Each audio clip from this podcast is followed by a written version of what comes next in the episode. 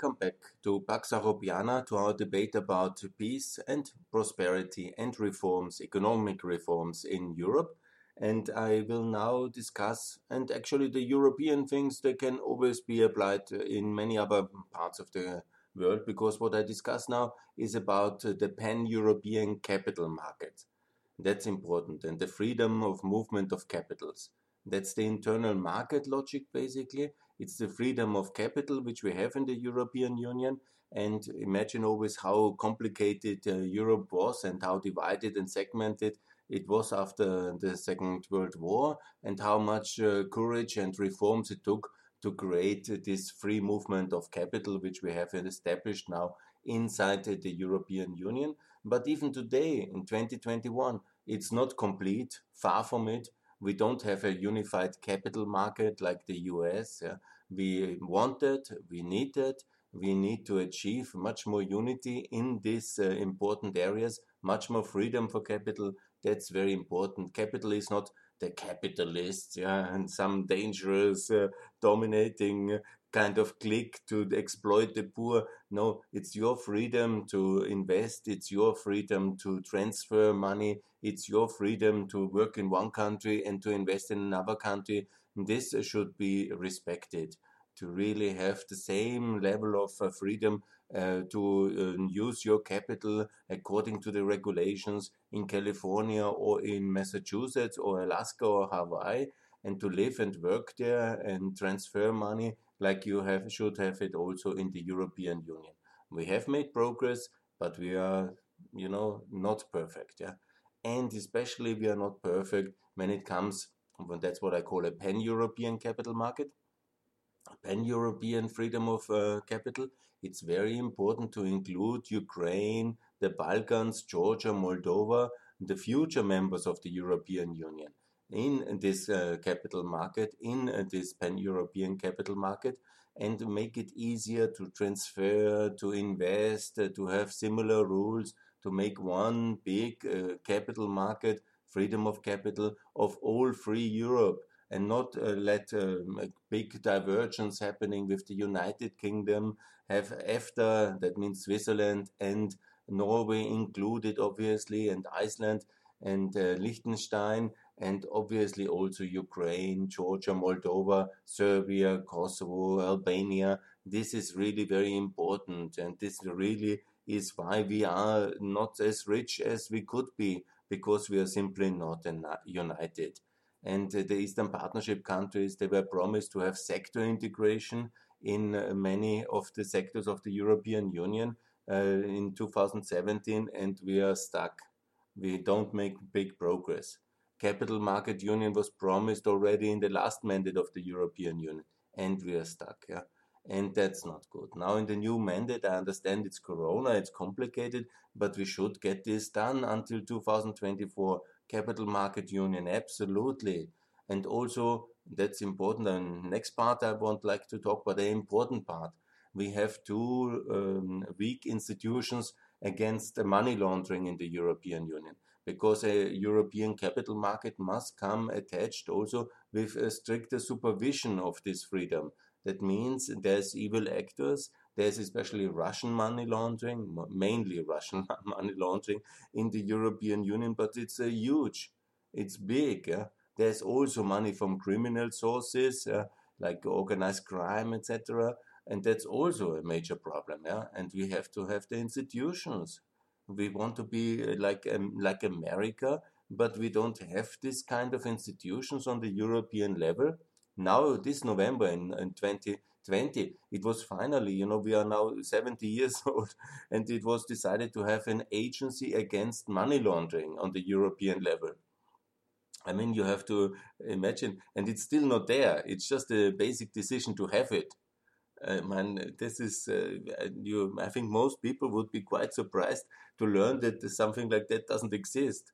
But no, we do that on a national level. We don't coordinate very well between our agencies, and then the international money laundering rings, mean it from Russia or from the mafia or maybe some other organized criminalities, they have a really fantastic uh, life in Europe. It's simple, it's easy. The cross-border coordination is minimal. and we have all these uh, situations.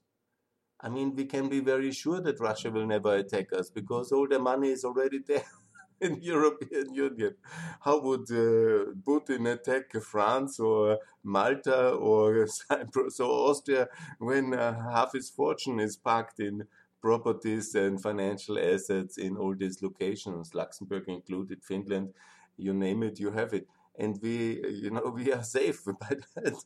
okay, that was maybe not so funny as I think, and it's not funny meant, yeah. The situation is we have really to clean up the mess. I want to explain how it developed this mess. That's very important to understand also the context because basically in this surprising breakdown of the Soviet Union, the whole Soviet Union structures outside of the Soviet Union, and they also had to buy some raw materials or had to buy, bribe some um, people in technology firms to steal the secrets or to fund their spy rings or whatever they had to do. And all these kind of uh, foreign intelligence assets and foreign trade assets were privatized by the station managers. Meaning, for example, you were a Soviet operative in an embassy in DC, in Washington, in the year 1990, 91. The Soviet Union broke down, and all these people they privatized among themselves, basically, in the chaotic breakup of the Soviet Union where nobody looked, and they privatized these foreign uh, assets. And similar things happened in the Soviet Union, especially in Russia, but also in Ukraine.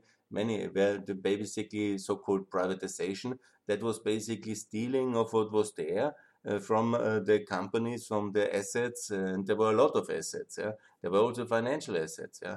The Soviet Union was a, a major petrol exporter. There was obviously a lot of money around. Obviously, not enough for all their global empire, but uh, for some millions, for a few, is always enough to start a banking empire in London or some kind of property uh, empire in New York or whatever. And so it all happened. The slogan, if you want to research a bit, it's called FIMACO, and that's the start of it. It's very important. Uh, go to Wikipedia, check it out. FIMACO was basically the Soviet asset uh, in uh, America. That was their financial holding and, and then this was basically privatized by the few. And, and, then it was the start of many successful businesses because they had some millions of uh, startup capital. And so the Russian uh, Soviet uh, intelligence operative, they knew very well the ideology that you need to control the means of production, and they tried to control the means of production, and they do and so that's basically for 30 years uh, the story and then obviously you you clean it you operate it you somehow transfer it in european or american asset. We sadly in uh, america and in europe always and in the uk you know the famous londongrad yeah, we always treat that uh, when there is no way to really check it because there is no compliance of the russian tax authorities and then uh, we treat it simply as foreign uh, direct investment. We close our eyes and we ask no questions, and we are happy to get our commissions in the property business, in the financial transactions, or in the whatever kind of financial advisory we call it then. And we basically do everything to legalize it and uh, to get rich together with this kind of money laundering schemes similar things, but more criminal in a way, more clearly criminal, is also happening in many aspects of the organized criminalities from different ethnic groups, especially from the Italians in Europe. And then it escalates from time to time. In Slovakia, you might remember the big um, uh, murder on this uh, couple, young couple, a very tragic incident when you uh, have this um, uh, Italian mafia money laundering scheme in Slovakia um, covered by the politics then comes the whistleblower or the investigative uh, journalist, and obviously then uh, there comes the murder. And this is the tragic consequences of a system which is uh, unfortunately not focused on supervision of what kind of transactions are taking place. Obviously, with higher supervisions, maybe this uh, only the transactions get be uh, more sophisticated, but you have to um, somehow uh, intensify the screw to upwards um, to make sure that supervision and control and uh, is really working in a way, and that um, people who have these funds they probably should not invest it at least in a clean uh, jurisdiction as the European Union and invested in high risk uh, places like uh, probably back home. Good. Anyhow, that's very important. But there is hope. There is this uh, agency for, um, and there will hopefully be this agency against money laundering. There's also now more awareness uh, with uh, all these Navalny videos about the extent. Actually, there's wonderful videos. I will not uh, draw your attention. Some uh, two of them I've seen personally, and I love it, and I recommend them. It's very important to see the Navalny um, uh, video about Russian money laundering in Austria. Uh, with this um, um, president of the um, chairman of the group of the United Russia uh, party in Moscow City Council having millions and millions of properties in uh, Vienna, in Austrian ski resorts. It's kind of entertaining and shocking at the same time. And also more shocking even because that's a standard corruption.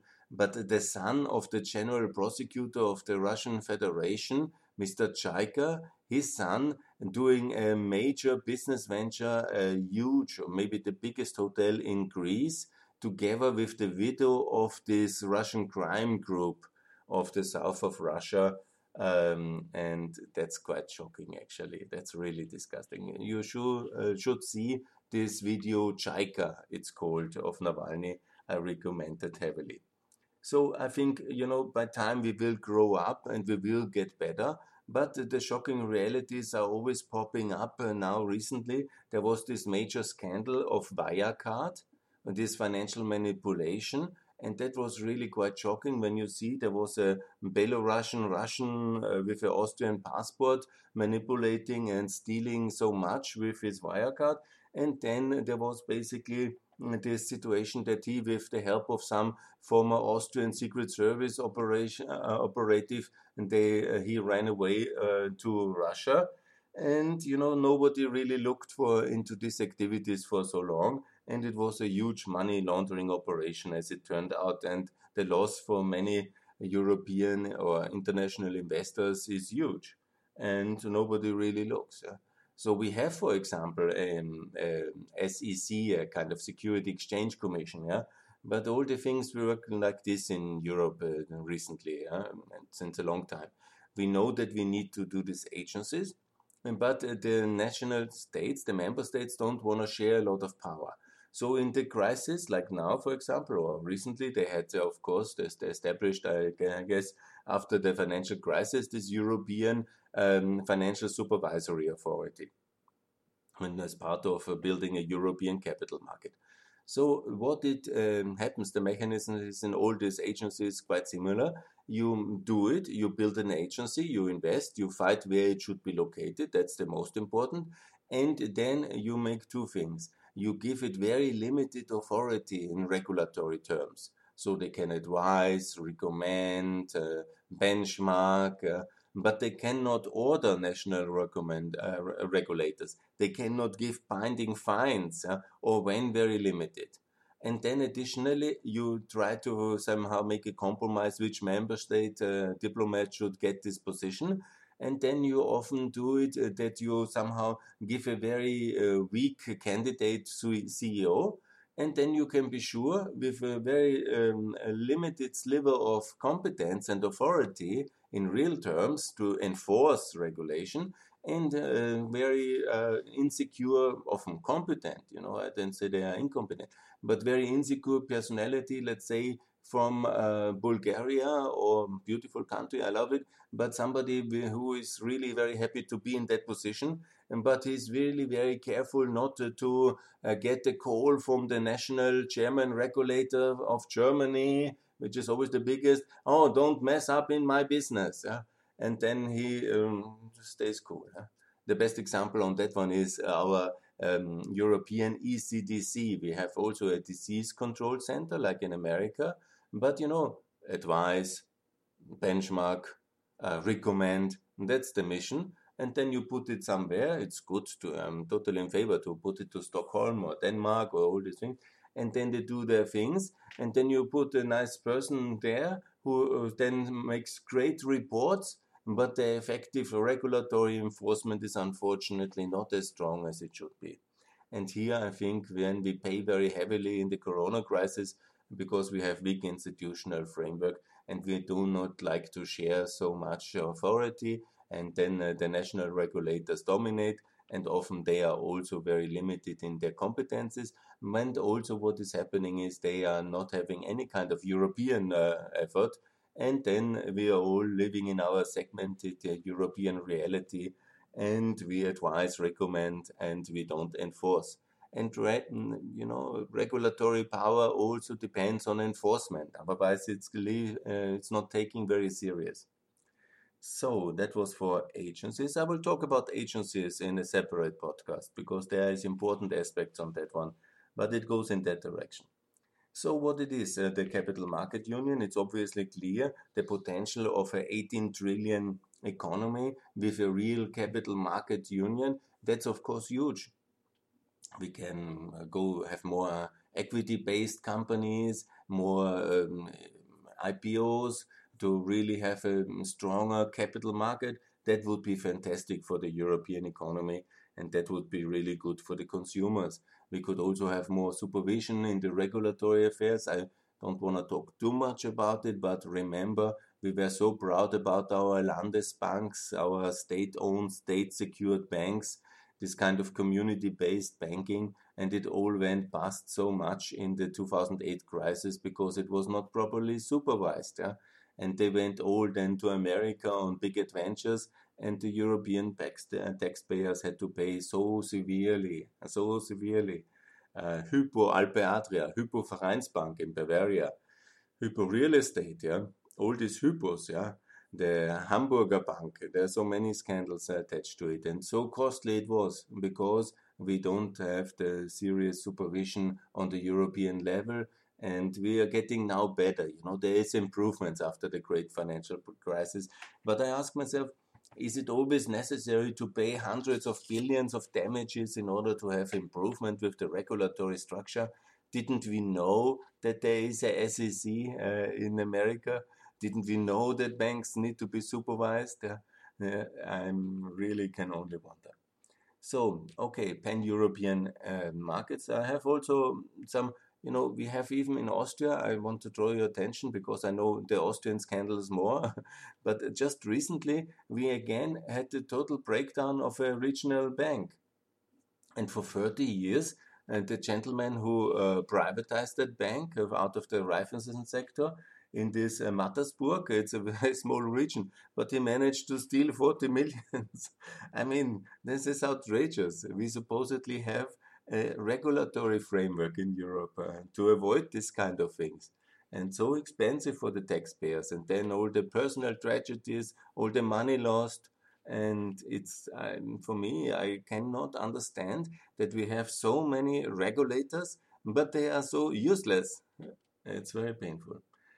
So let's come to the issue of um, pan-European transfers because we have the euro. I talked a lot about the euro as well, and obviously that's very important to have a common currency.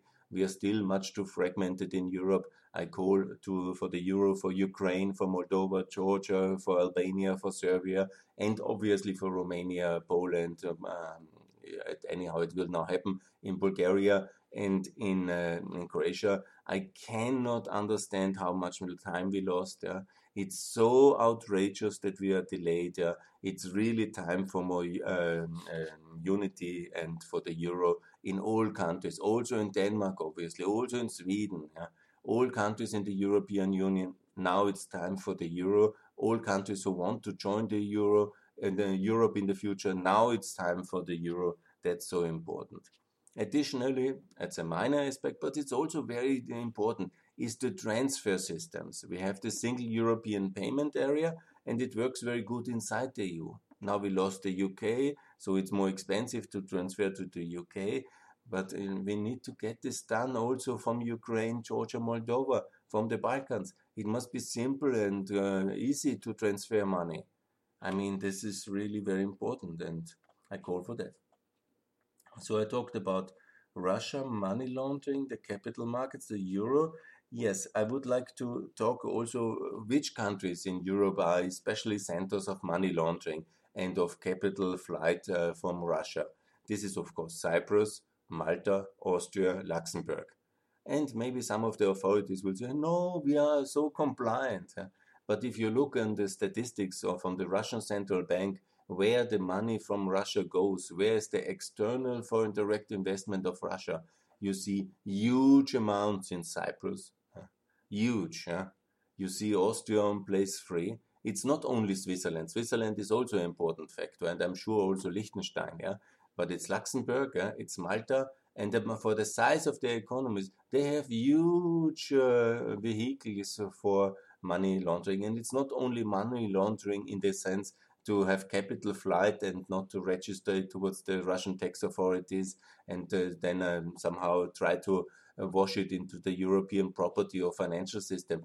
No, it's also working like this. Give a lot of money to Cyprus and then buy things anonymously in uh, Russia again or in Ukraine for a long time. And then you somehow hide your own ownership. So the Russian ruling elite around Putin, what they did, bring it out, the money, then make a very anonymous trust or kind of a foundation or whatever kind of financial vehicle, and then to reacquire huge amounts of your own industrial base or financial assets back in Russia or in Kazakhstan or so. You know, and we are complicit in this one. This is outrageous. And this is so bad. Yeah. It is uh, basically for the European taxpayers, for the Europeans, very wrong. There's obviously no tax paid. There's obviously abuse, yeah. But it's also extremely wrong for the Russians. I mean, they don't know who owns that. Uh, it's all bypassing the taxation authorities, yeah. It's a lot of uh, illegal, corruptive money funded, uh, funneled in these vehicles, and then to acquire again with brutality assets in the real economy in Russia. That's totally wrong anyhow, we need to get this done. We need also, because everybody will say, oh, Günther, you are for the strong state here. I'm for a state which is able to enforce its laws. I'm for very uh, clear laws and simple taxation, low taxation. But for example, the central bank, the tax agency, and the cadastre agency on the European level and on the national level really need to exchange their information and must be clear what is going on. And when there is some suspicious transaction, there must be an investigation. There must be clarity. There must be rule of law. Otherwise, we are in the jungle of the Wild West. Yeah? And that I cannot accept. Yeah? Rules must be rules and uh, must be enforced, and there must be clarity. Otherwise, crime pays off really well. And then you have to educate the young people why it's good to be law-abiding citizen and contribute to the reasonable economy. And when we lose this debate, yeah, as we have it in the traditional southern Italian mafia places, in some places in the Balkans during the transition, and obviously in Russia and in sometimes in Ukraine and in some segments of uh, other societies. But you know, then it's really very uh, complicated to, to win it again. And um, when the culture is entrenched in that aspect, yeah. So there must be clarity that the um, um, legal system is strong, that the financial supervision is strong, and crime doesn't pay. And here it's very much about follow the money. It's very much about knowing where the money is invested and also to retake it if it's necessary. And here, my favorite topic, which is also quite new information, is about uh, corporate transparency.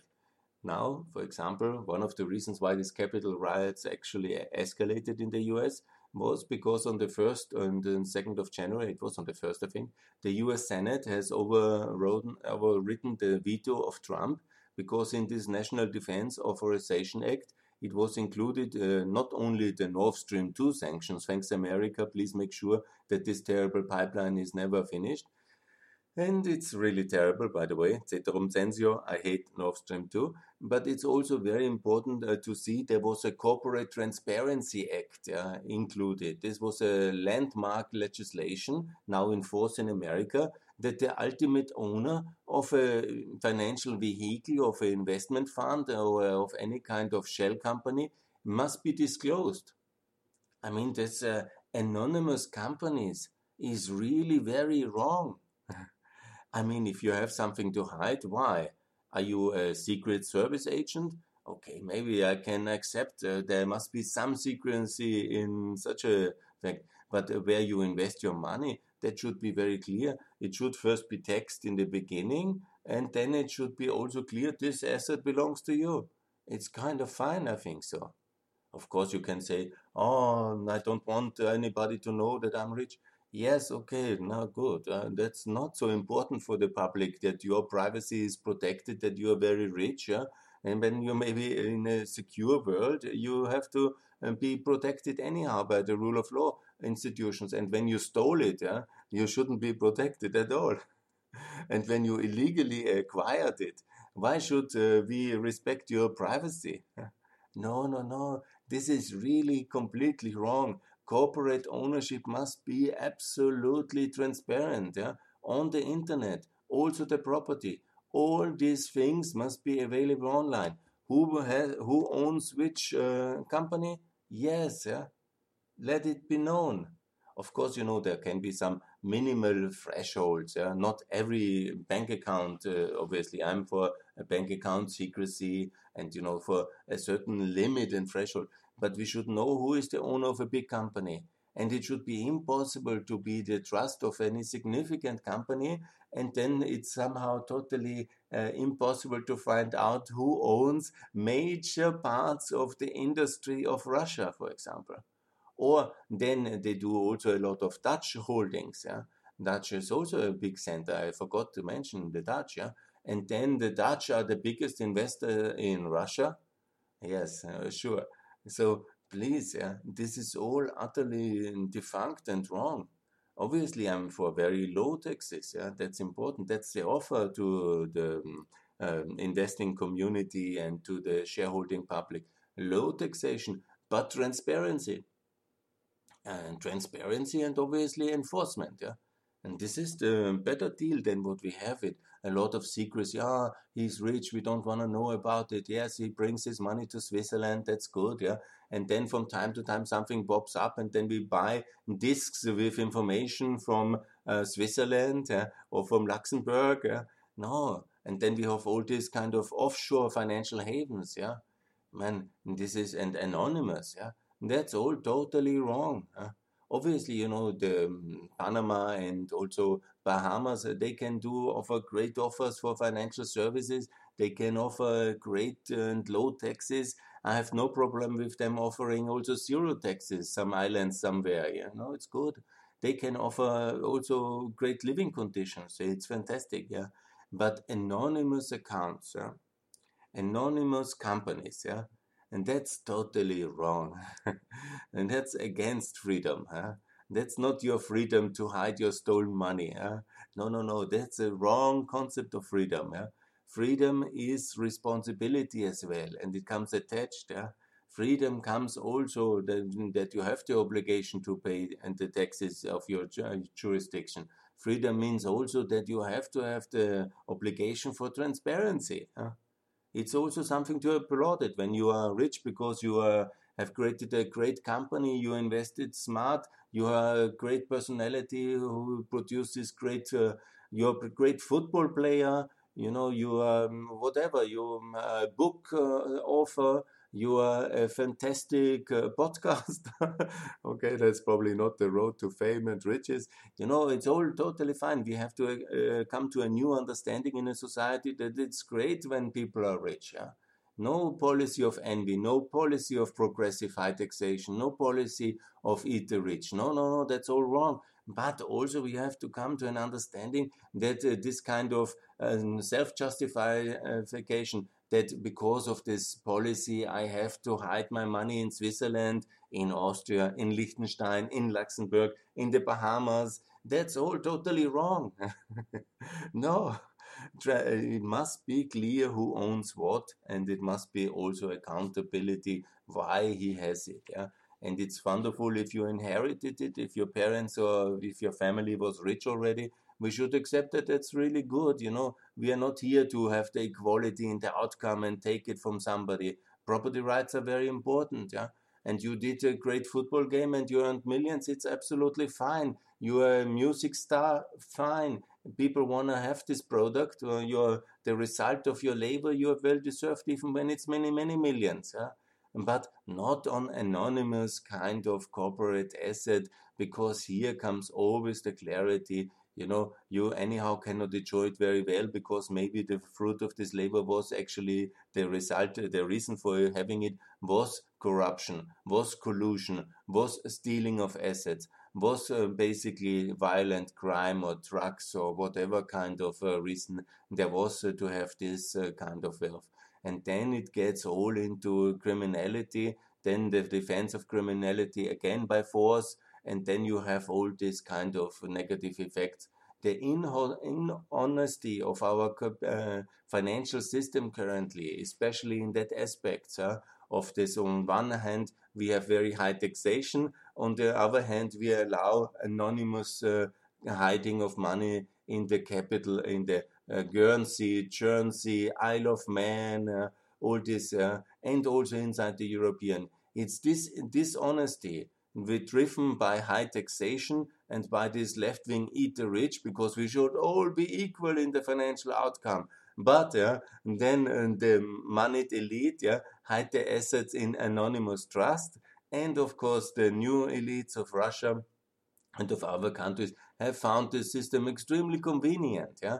And the financial service industry has found that extremely lucrative to hide uh, trillions from Russia in the West and so it's all uh, not really good. Yeah? And we should be better than that. Yeah?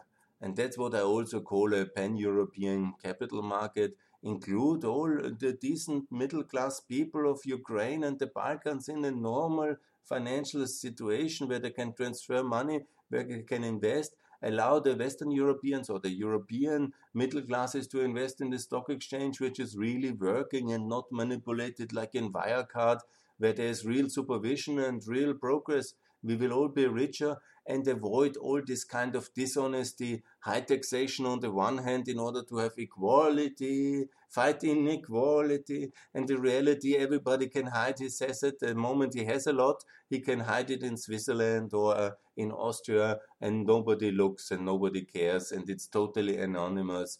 And the rest, uh, anyhow, you shouldn't care. So that's really our system at the moment. And we need lower taxes. We need to accept and celebrate uh, success and uh, the resulting uh, success and also the resulting inequality. Yeah? It's equality in front of the law, equality of opportunity, but not the equality that everybody should be in the age of 60 at the same level of economic results. Why should anybody perform then when the uh, result is uh, clear? No, of course, solidarity, of course, welfare state. I made that very clear. Everybody should be helped when he needed, yeah? but on a level that he can live, but not on a level that he can prosper. Prosperous and performance must be together, and that must be united and then we can avoid all this kind of crazy anonymous kind of capital flight and money laundering and inhonest financial um, uh, aspects which we have. Yeah? But it needs also that the mainstream of the society understands this dishonesty which is underpinning our system and cuts the taxes to an acceptable social level where everybody is ready to pay and not the whole world is hiding their assets everywhere where they pay zero and it's totally anonymous and then via some other construct uh, they can try to get it back into European jurisdiction and it's all totally dishonest and uh, not good. Huh?